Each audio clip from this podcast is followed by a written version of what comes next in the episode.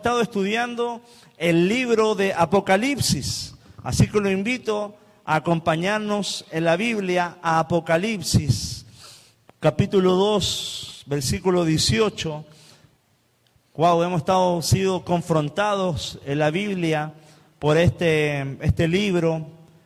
Hemos sido muy bendecidos por la palabra, porque la palabra siempre trae entendimiento y sin duda que Dios nos ha hablado a través de este, este libro de Apocalipsis. Así que ahí puedes buscarlo en Apocalipsis 2, versículo 18. Dice, a Teatira, la iglesia del día de hoy, y escribe al ángel de la iglesia en Teatira, el Hijo de Dios, el que tiene ojos como llama de fuego y pies semejantes al bronce bruñido, dice esto.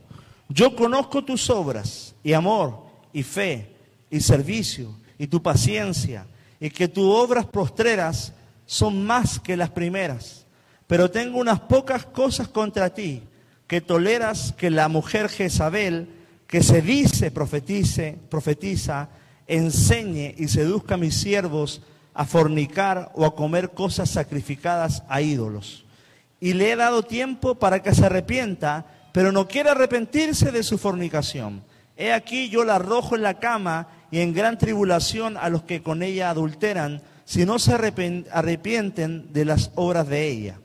Y a sus hijos heriré de muerte, y todas las iglesias sabrán que yo soy el que escudriña la mente y el corazón.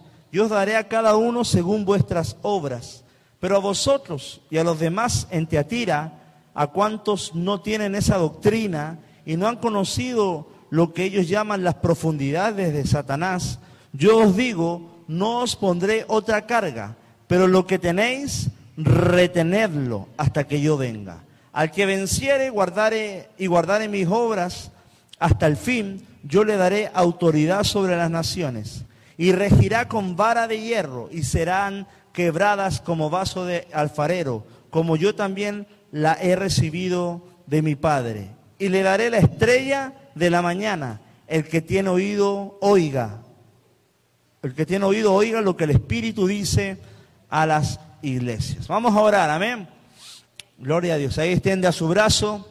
Bendecimos tu palabra, Señor. Sabemos que hoy no vas a hablar. Sabemos que hemos venido a escuchar tu palabra, abrir nuestro corazón, a ser dirigidos, ministrados, enseñados por ti. Te pedimos, Señor, que hoy tú nos unjas desde la cabeza hasta la planta de los pies y que podamos, Señor, recibir tu palabra y guardarla y ponerla por obra. En el nombre de Jesús recibimos toda exhortación, todo amor, toda palabra de enseñanza. En el nombre de Jesús, diga conmigo, amén. Gloria a Dios. Teatira, ya vimos la iglesia de Éfeso que había perdido el primer amor. Vimos la iglesia de, de Pérgamo también vimos la otra iglesia que se fue el nombre, pero ahora viene la iglesia de Teatira. Y a modo de introducción, como lo hago en todas las iglesias que hemos visto, Teatira era una, un lugar muy pequeño, era una ciudad muy pequeña, más que todas las otras, que las siete iglesias, que Pérgamo, Teatira, Esmirna, Sardis, la Odisea, era una ciudad muy pequeña, pero la diferencia es que en, lo que se habla de Teatira, los versículos que se habla el Señor hacia ella es más largo que todas las otras iglesias. Hay más mensajes que darle, le da una palabra más larga a Teatira, ¿ya? El nombre Teatira viene significa sacrificio continuo y Teatira se convirtió, hermano, para que entendamos la palabra, en una ciudad rica, una ciudad muy comercial que tenía en su ubicación muchas fábricas. Inclusive podemos recordar que en Teatira viene una, vendedora de Libia, que ella vendía eh, púrpura, ¿se acuerda? En Hechos, que ella era vendedora de púrpura, dice en Hechos 16, 14, y ella procedía de Teatira, porque en Teatira se hacía esta tinta púrpura y ella la salía a vender a, las otras, a los otros lugares de alrededor. Y ahí estaba Libia, que era de, de Teatira. Teatira también era famosa por su producción de bronce. Y es interesante porque Jesús habla diciendo el que tiene los pies como bronce bruñido. Entonces en cada iglesia habla con una característica especial del lugar geográfico. No es solamente que dice bronce por decir, es porque hay un mensaje y una enseñanza detrás. Y vamos a ir al versículo 18. Dice, y escribe al ángel de la iglesia en Teatira, o sea, al ángel, al líder, al, ministro de ahí. El, ¿Quién escribe? El Hijo de Dios, el que tiene ojos como llama de fuego y pies semejantes al bronce bruñido. Ellos sabían lo que era un bronce bruñido, sabían que el, tratado, pero acá dice el Señor, el Señor dice, hace auto, auto llama que el que tiene pies semejante a un bronce bruñido. Ellos tenían entendimiento de bronce, pero el Señor se, se manifiesta diciendo, el bronce mío es un bronce tratado, un bronce perfecto. Y el Señor por eso le habla de esa forma, para que ellos entiendan que su bronce no es tan puro, tan santo, tan fuerte, de tanto valor como el de nuestro Señor Jesucristo. ¿Ya? El remitente en estos casos, el mismo Señor Jesucristo era el remitente, pero como ya hemos visto en las cartas anteriores, se presenta señalando alguna característica especial de la iglesia, como en este caso el bronce y también otras que vamos a, mencionar ahora.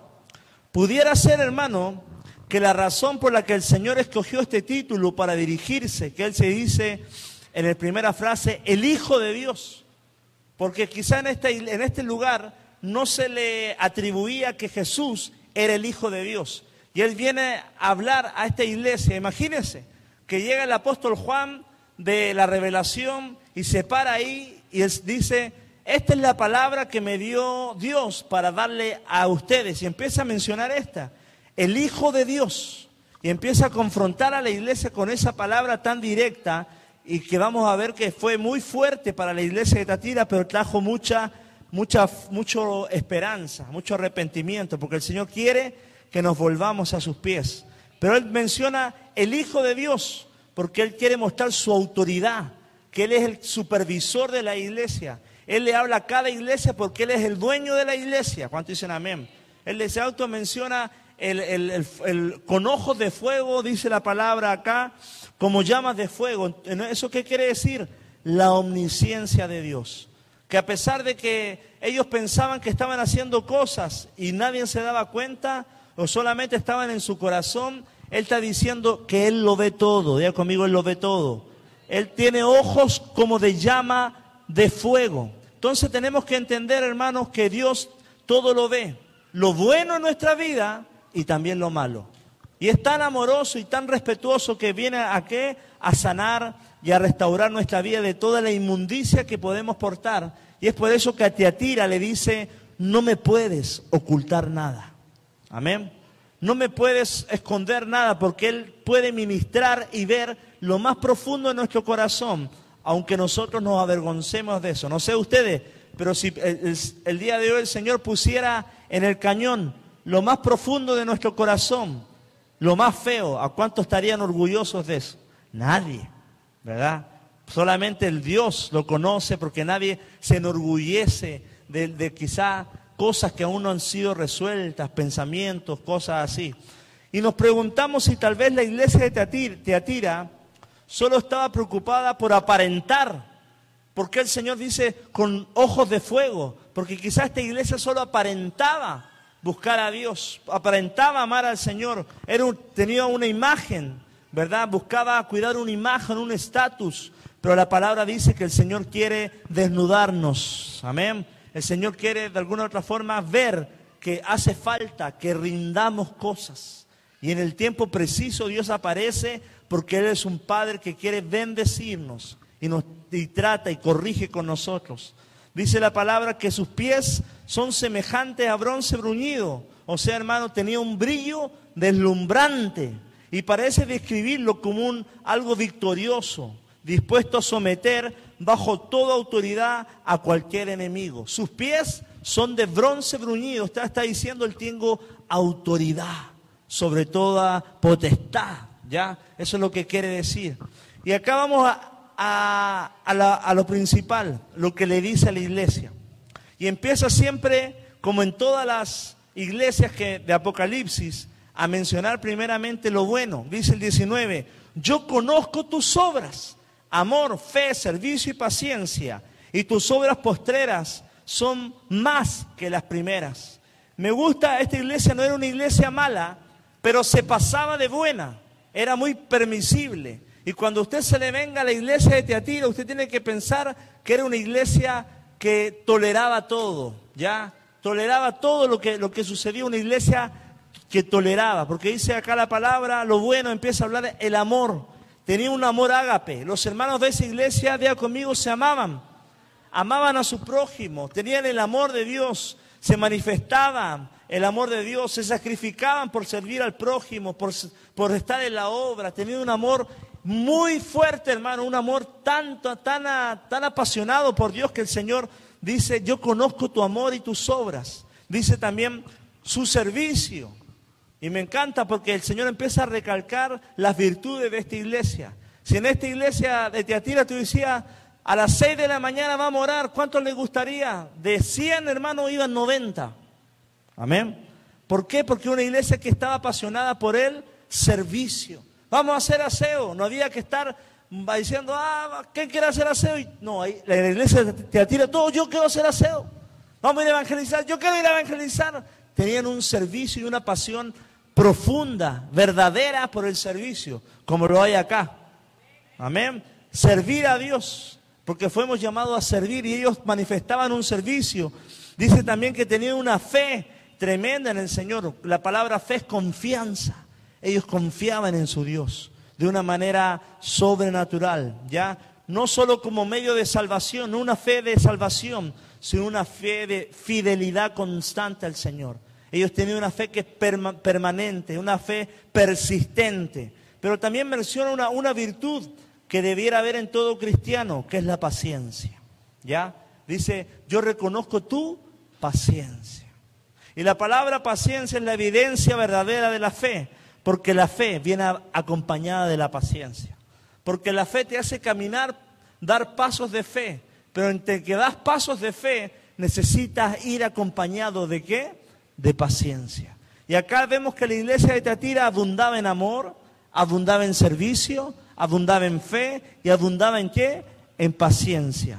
Y la paciencia, hermano, se viene a manifestar cuando hay pruebas, cuando hay dificultades. Entonces está diciendo que ellos tiene una, paciencia que es capaz de afrontar pruebas y dificultades y no abandonar al Señor. Ahí tú sabes que tienes fe y paciencia cuando hay pruebas y dificultades.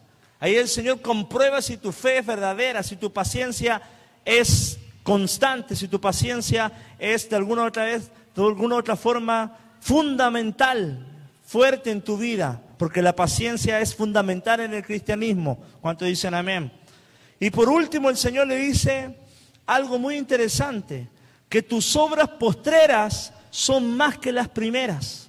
O sea que esta iglesia de Teatira había comenzado en algo y eran, era poquito, tenían ah, dos actividades en la semana, pero empezaron a tener actividad evangelismo, oración, ayuno, intercesión, eh, ADN, instituto bíblico, y las obras que empezaron a hacer empezaron a crecer. ¿Por qué? Porque el crecimiento trae un activismo en la iglesia. ¿Ya?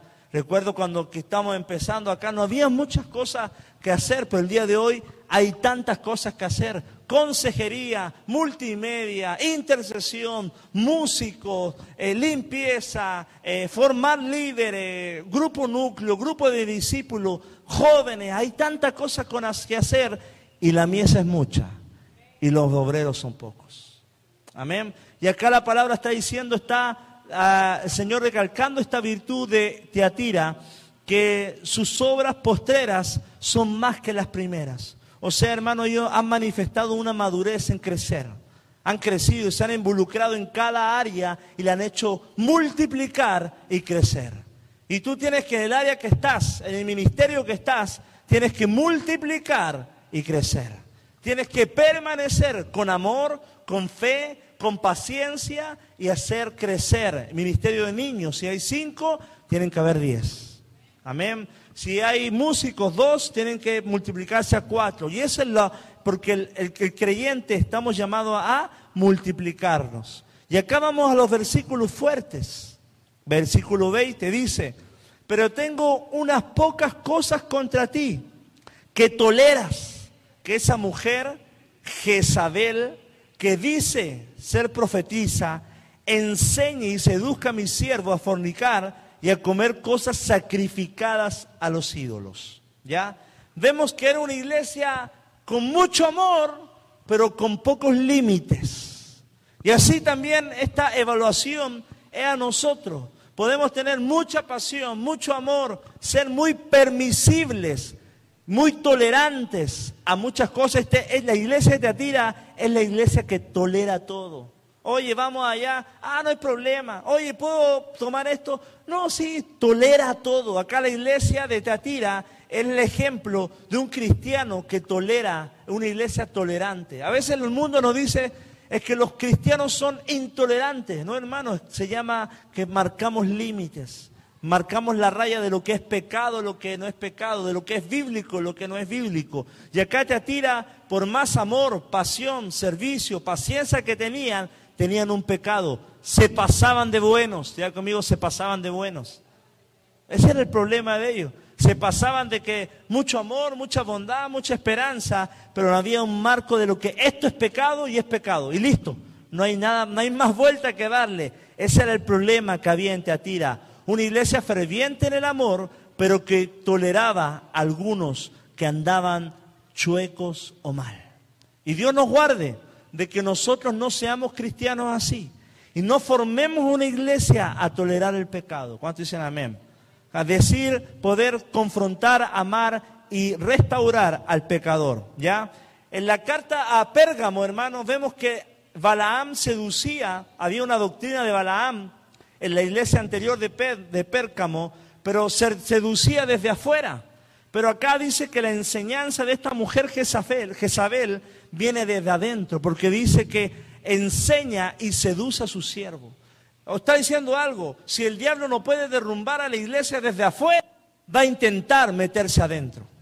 Va a intentar meter la cola, como dicen, adentro. Va a, va a intentar zancocharnos, derribarnos, dividirnos, porque el diablo no se rinde, hermano. Y hay una característica del enemigo que es paciente. Espera cuando se abre la puerta, espera cuando se abre la puerta y entra. Y esto es lo que está pasando en Teatira. Se metió adentro. Esta mujer que eh, la palabra lo dice Jezabel, y empieza a profetizar y enseñar cosas que no son del Espíritu de Dios. Amén. La palabra clave de que usted tiene que marcar en su Biblia en este instante es que tolera, una iglesia tolerante, ¿ya? Así como Elí toleraba a sus hijos, Orfina y Fines, ¿se acuerda? Que ellos tomaban con un garfio los sacrificios y eso no se hacía así también como Corintio, que habían cosas que no, que estaban en el espíritu ellos, pero toleraban ciertas prácticas que no eran de acuerdo a la palabra del Señor. Pero la pregunta es, a los que estamos acá y a los que están en internet, ¿quién era Jezabel? ¿Ya? Todos sabemos que Jezabel era en el Antiguo Testamento la esposa de un rey llamado Acab y tenía un comportamiento bastante especial ya que era un poco posesiva y también que introdujo, ojo acá, introdujo el paganismo al pueblo de Dios. Muy sutilmente, muy finamente, metió el paganismo, costumbres, alianzas del mundo al pueblo de Dios. Y esto está pasando casi mil años después. El, el apóstol Juan, revelado por el Espíritu Santo, que esta, esta situación jezabelística se está internando en Teatira de una manera muy prudente, muy suave, muy sutil, pero está contaminando a la grey del Señor. Amén. Está, está haciendo de las suyas el enemigo. Jezabel, unos dicen, unos teólogos dicen que era un grupo de personas que enseñaba una doctrina laic, una, una doctrina liberal. Otra, otros teólogos dicen que era la esposa del pastor, ojo acá, que influía negativamente al pastor. O sea, empezaba a, no era el pastor el, líder, sino que la, esposa dominaba de alguna otra forma al pastor y su enseñanza. Es una teoría. ¿ya? Así como Jezabel tiene ese espíritu dominante sobre quién? Sobre Acab. Es una teoría. Controlaba el corazón de Acab, su esposo Otra teoría que es bastante igual lógica, que dicen que era, era una mujer que influía negativamente en la iglesia de Teatira. Y son puras especulaciones, teorías. No sabemos si era la esposa, si era un grupo, si era una mujer o posiblemente era algo que estaba posicionado en Teatira. Quizá no era una mujer, sino que era una, una forma cultural de Teatira, de hacer alianzas, de hacer que las cosas pasen nomás y no ser confrontados y ir a la santidad del Señor. Amén. Entonces tenemos que tener cuidado, ojo, y ustedes muchas veces decimos, es que esa mujer es Jezabel. También hay Jezabelos. Amén. También hay hombres dominantes, hombres que dominan, quieren de alguna otra forma tener control de todo, ¿ya?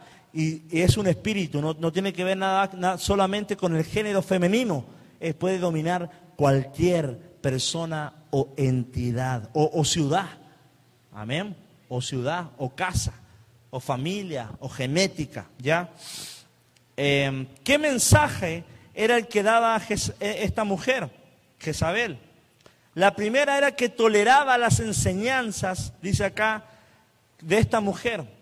En la iglesia, ojo acá, de toleraba las enseñanzas de Jezabel. O sea, Jezabel predicaba algo y la iglesia decía, ah, amén, amén. Y, más aún, que se dice ser profetiza, dice la palabra, que enseña y seduce a quién? A los siervos a fornicar. Y a comer cosas sacrificadas a los ídolos. Ella, esta mujer, estaba ejerciendo un liderazgo. Podríamos decir que pudo haber sido una mujer o pudo haber sido un espíritu dentro del liderazgo que estaba enseñando a fornicar. Acá vamos a entrar un, poquito más profundo en la palabra. El pecado de Jezabel, hermano, consistía en enseñar bajo la supuesta autoridad de Dios, porque dice la palabra que se dice ser profetiza, o sea, no lo era. O sea, no hablaba de parte de Dios. O sea, estaba hablando de acuerdo a sus propios convicciones. O sea, estaba hablando de acuerdo a sus propios, sus propios eh, interpretación, no de acuerdo a la Biblia. Jezabel de alguna otra forma, para que todos la toleraran y para caer bien, hablaba con el comezón de oír lo que el pueblo quería escuchar, lo que el pueblo no quería reprender, porque eso era lo que estaba dando en ese tiempo. Y el pecado de Jezabel consistía en enseñar eso. Y en la Biblia, hermano, el Señor nos exhorta a examinar toda enseñanza con el fin de comprobar si está de acuerdo a la verdad o no. ¿Cuántos dicen amén? O sea, tú como pueblo, si estuvieras estado en Teatira y si hubieras sido mi discípulo, me hubiera gustado que te hubieras parado y hubieras dicho, esa mujer Jezabel o el liderazgo de esta iglesia no está predicando la palabra fidedigna. Pero los hermanos seguían ahí. Amén, aleluya, gloria a Dios. ¿Sí me voy explicando? Toleraban, consentían, permitían que esa palabra viniera y ellos la tomaban. Ojo, esta era una mujer altamente peligrosa, pero por enseñar. Pero lo peor de todo era que la iglesia le permitía enseñar estas palabras por más eh, descabellada que fuera la, enseñanza que portaban estos líderes, lo interesante es que la iglesia de Teatira le permitía escuchar esta palabra. Porque cuando, hermanos, podamos ver algo así, tenemos que tener precaución y de alguna u otra forma exhortar y dirigir la palabra del Señor. Y mira lo que dice Deuteronomios 13, 1 al 5. Ahí me puedes acompañar. Deuteronomios 13, 1 al 5 dice, cuando se levantare en medio de ti profeta o soñador de sueños y te anunciare señal o prodigios, y si se cumpliese la señal o prodigio, como él te anunció diciendo, vamos en pos de dioses ajenos que no conocisteis y sirvámosles, no darás oído a las palabras de tal profeta. Ni tal soñador de sueño, porque Jehová vuestro Dios os, está probando para que saber si amas a Jehová vuestro Dios con todo vuestro corazón y con toda vuestra alma. En pos de Jehová vuestro Dios andaréis y a Él temeréis, guardaréis su mandamiento y escucharéis su voz y a Él servirás y le seguirás tal profeta o soñador de sueños ha de ser muerto, por cuanto aconsejó rebelión contra Jehová, vuestro Dios que te sacó de la tierra de Egipto y te rescató de la casa de servidumbre y te trató de apartarte del camino por el cual Jehová tu Dios te mandó a que anduvieses. Así quitarás el mal de en medio de ti. O sea, el Señor había profetizado que si se presentaba alguien que te intentara sacar de la verdad divina, tú debías de alguna u otra forma alejarlo de ti. Tenías que de alguna forma desvincularlo, exhortarlo, disciplinarlo, no, no consentir, no tolerar, no permitir, porque la palabra de Dios debe ser cuidada. Amén. En Primera de Tesalonicenses 5:20 también habla, dice el Señor, Primera de Tesalonicenses 5:20.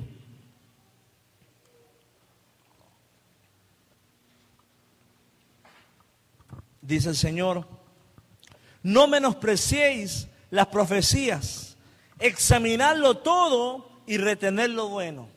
Esta mujer predicaba, o estos líderes predicaban, pero el pueblo no examinaba todo y no retenía lo bueno.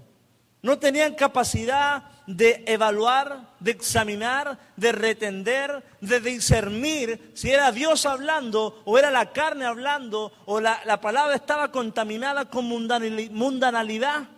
¿Me voy explicando? No tenían esa capacidad de discernir si sus vidas estaban siendo santas o en realidad estaban infringiendo la voz de Dios. No sé tú, pero cuando yo me equivoco, siento que el Espíritu me redarguye.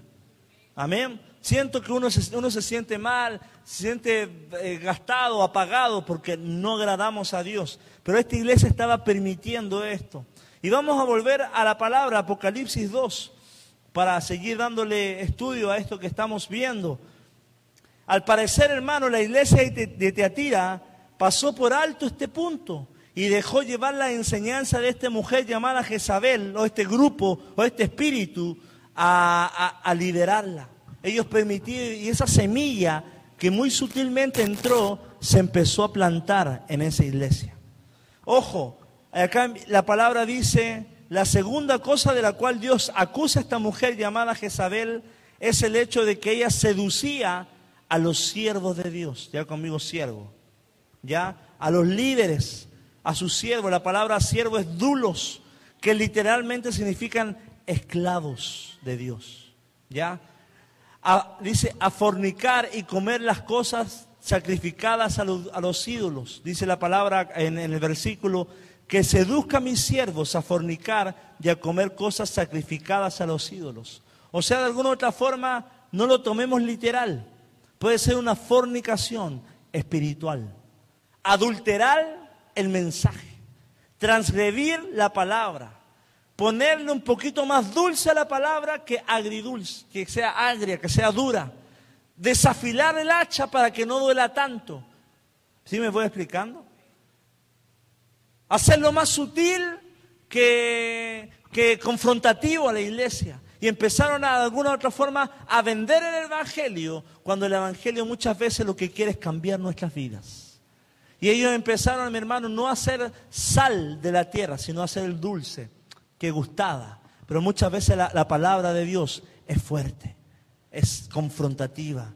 Y es por eso que ella empezó a seducir a los siervos, a adulterar y a fornicar la palabra, y a comer cosas sacrificadas a los ídolos. Y como te dije, puede ser una fornicación en el tanto espiritual como física. Eh, pero recordemos que el libro de Apocalipsis es simbólico. Amén. Entonces, hermano, generalmente la fornicación espiritual conduce a un pecado de una inmoralidad, se empieza a decaer la moralidad.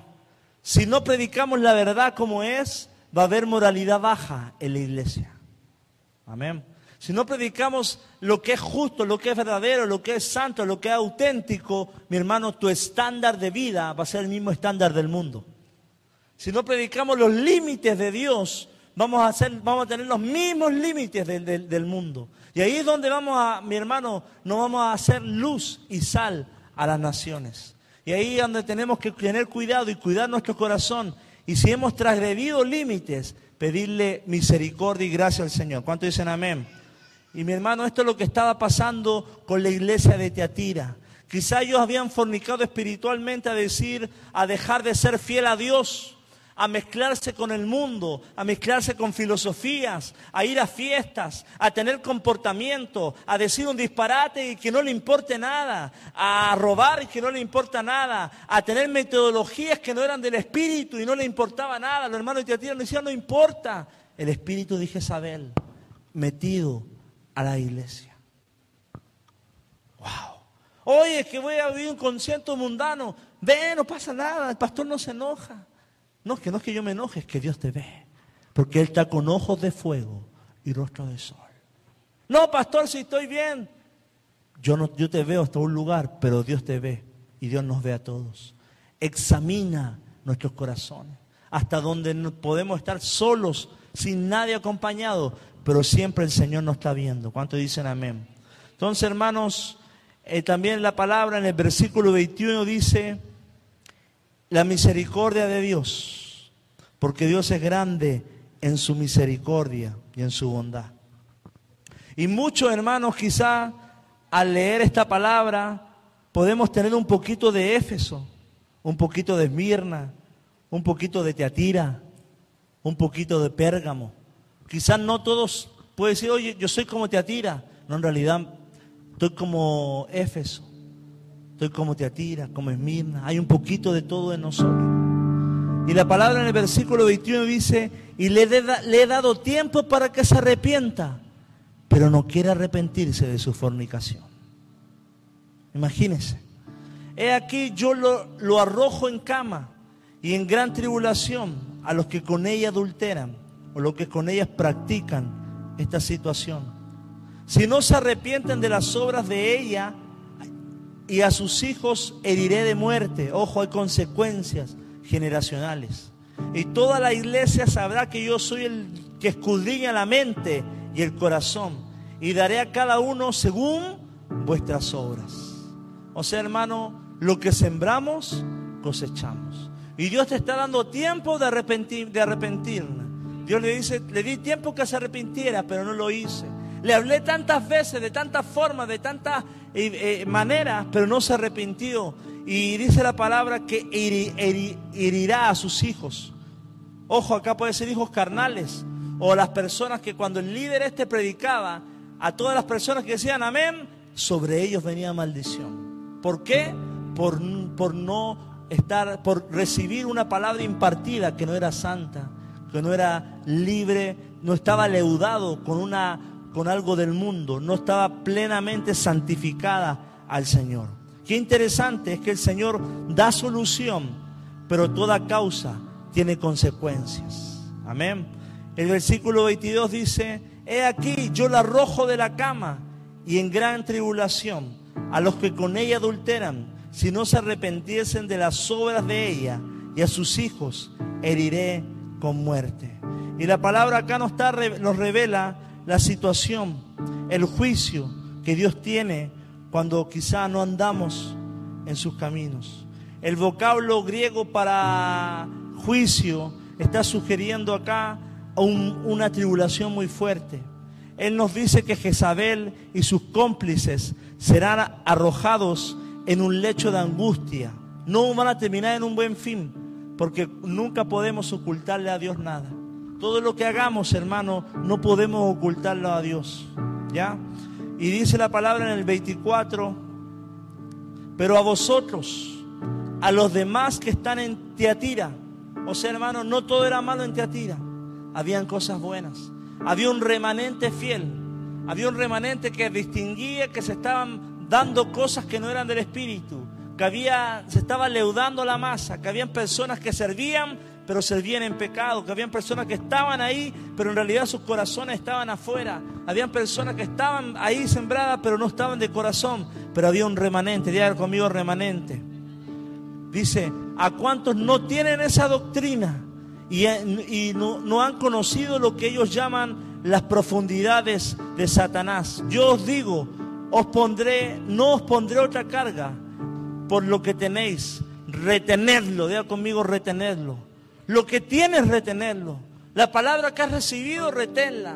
Las promesas que has tomado, lo que se ha predicado, lo que has aprendido, retenerlo. Si Dios no te habla nada nuevo, quédate con lo último que te dijo. No esperes ni un profeta, ni un ángel, nada. Retén lo que Dios te guarda, lo que Dios te dice en el último momento. Qué interesante, hermano, es retener lo que Dios nos dice y no caer en, en querer tolerar o tomar cosas nuevas por desesperación.